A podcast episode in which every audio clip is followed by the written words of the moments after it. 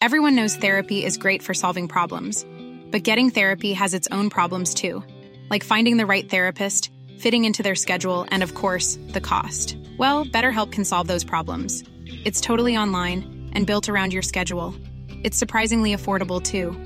Connect with a credentialed therapist by phone, video, or online chat, all from the comfort of your home.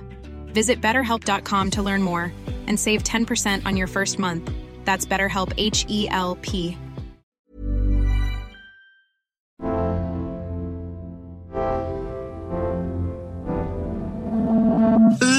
top croque, les filles. C'est là j'avais pas encore entendu. Hein. C'est les crop top. Eh, vous qui nous écoutez, portez-vous une tenue républicaine? En d'autres termes, vos bretelles de soutien-gorge sont-elles apparentes? Peut-on deviner vos tétons? Ou pire, avez-vous osé le crop top? Lundi 14 septembre 2020, le jour où les collégiennes et lycéennes françaises ont décidé de s'habiller de manière jugée provocante pour dénoncer les standards sexistes à l'école, reprenant ainsi le pouvoir sur leur corps et sur le regard des autres. Très attendu, la réponse du gouvernement a déçu. L'école n'est pas un lieu comme les autres. Chacun peut comprendre qu'on vient à l'école euh, habillé d'une façon, disons, je dirais républicaine, c'est-à-dire euh, qui permette euh, bah, une plus grande égalité entre tous. Le problème, c'est qu'en se focalisant sur le vêtement comme habit et non comme objet porteur d'une norme sociale, le gouvernement est complètement passé à côté du débat. On l'a constaté dans l'épisode précédent, les vêtements n'ont pas de genre, pas de république, seulement une histoire. Une réalité plus profonde que nous avons à cœur d'explorer aujourd'hui. Et quoi de mieux pour cela que de reprendre l'objet de tous les débats, de toutes les hystéries? Le crop top. Le, le, le croc top, le croc top. Le crop top. hein. Le croc Il top, voilà, pour ceux qui ignorent ce mot, on apprend quelque chose. Bienvenue dans Les Mains dans les Poches, le podcast qui fait d'un symbole de nonchalance le cri de ralliement d'une nouvelle révolution. Nous sommes Héloïse et Sarah, fondatrices de la marque Hello World, et aujourd'hui, c'est le crop top que nous allons déshabiller. Pendant votre écoute, ou pour la prolonger, retrouvez toutes les images de l'histoire qui va suivre sur at Hello World-du-bas collective. Et pour être sûr d'impressionner votre crush, abonnez-vous au podcast. Aujourd'hui, quand on pense au crop top, on pense à un petit haut, léger, fleuri et féminin, qui découvre joliment le nombril. En résumé, dans nos têtes, crop top égale girls top. Une image si solidement ancrée dans l'imaginaire collectif que quand les hommes tentent le crop top, Internet devient fou. En témoigne une récente publication de la marque Asos qui fait la promotion d'un crop top jaune fluo pour hommes et la déferlante de commentaires haineux qui l'accompagnent. Toute cette tendance d'habits unisexe est en train de partir en couille. Non mais je suis sûre qu'Asos en fait ils ont fait ça pour le buzz. En vrai il y a, y a aucun mec au monde euh, qui voudrait porter ça. Vous vous souvenez de l'époque où Asos faisait des vêtements pour les hétéros? Si l'on comprend bien, d'après Internet, il faut être une fille ou gay pour porter le crop top. Cette segmentation, on la retrouve jusque dans le dictionnaire. Le Cambridge Dictionary définit ainsi clairement le crop top comme, ouvrez les guillemets, un haut pour femme. Le dictionnaire a la mémoire courte. Il n'y a pas si longtemps, l'histoire était tout autre.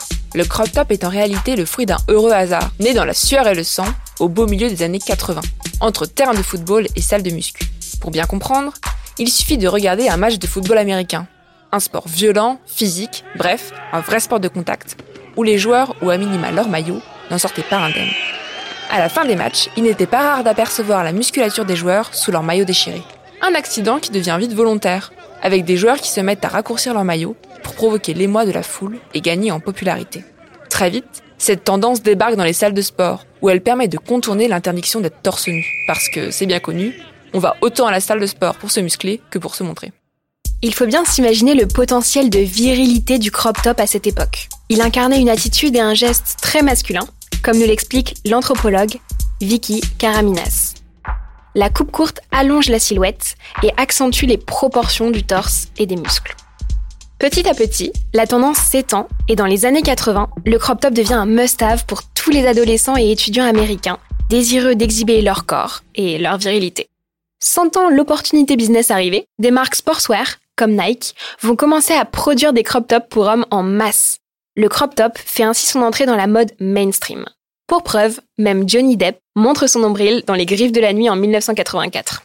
Mais dès le début des années 90, l'image du crop top commence à changer. Il devient plus androgyne, plus sexy, et commence à être porté par la communauté gay, avec Prince comme porte-étendard de ce changement.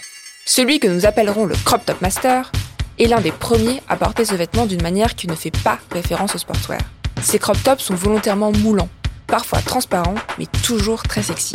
Très vite, ils deviendront sa signature stylistique.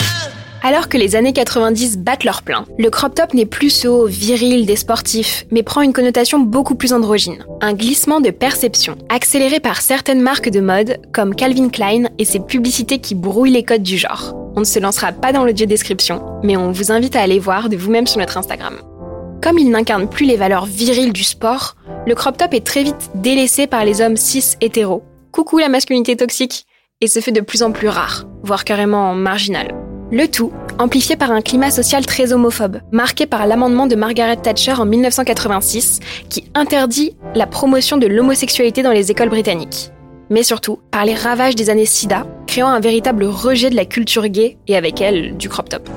Si aujourd'hui, certains comme Jaden Smith et Kid Cudi osent s'affranchir des normes et porter le crop top, il n'en reste néanmoins un vêtement controversé et sexualisé. Avec un passé si sulfureux, rien d'étonnant à ce que le crop top continue de faire couler autant d'ocre aujourd'hui. Que ce soit les sportifs des années 80, la communauté gay en 90, le crop top a toujours été associé à une volonté de reprendre le pouvoir sur son corps et sur le regard des autres, n'en déplaise aux haters. Mes premiers souvenirs de crop top, c'est Will Smith dans Le Prince de Bel.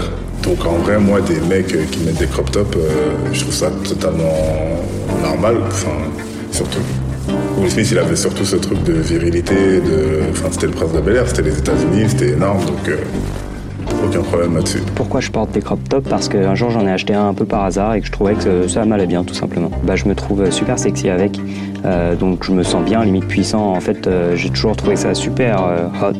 alors en soirée, en boîte ou autre, j'adore en mettre. Et, puis danser en faisant exprès de monter les bras pour qu'on voit encore plus, plus mon ventre, ça fait toujours son petit effet.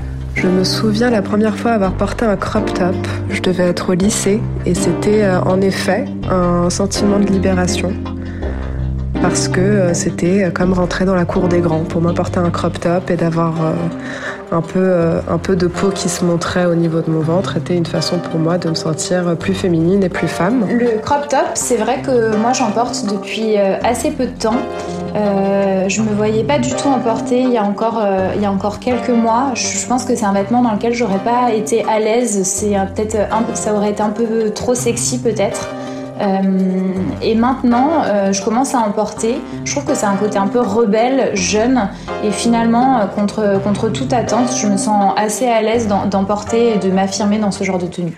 On espère que cet épisode vous a donné envie d'envoyer balader la tenue républicaine et de raccourcir vos t-shirts. Et ce, bien sûr, qui que vous soyez. Notre conquête du monde les mains dans les poches continue sur Instagram. Rejoignez la révolution, réagissez et posez toutes vos questions sur at helloworld-du-bas collective. Ce podcast a été conçu en toute humilité. Nous ne sommes ni historiennes, ni sociologues du vêtement, mais nous y avons mis toute notre passion et nos nuits de sommeil dans le but de vous divertir et de vous donner envie de creuser plus loin.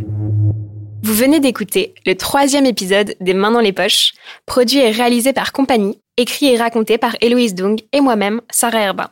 Retrouvez-nous la semaine prochaine pour un nouvel épisode sur vos applis de podcast préférés.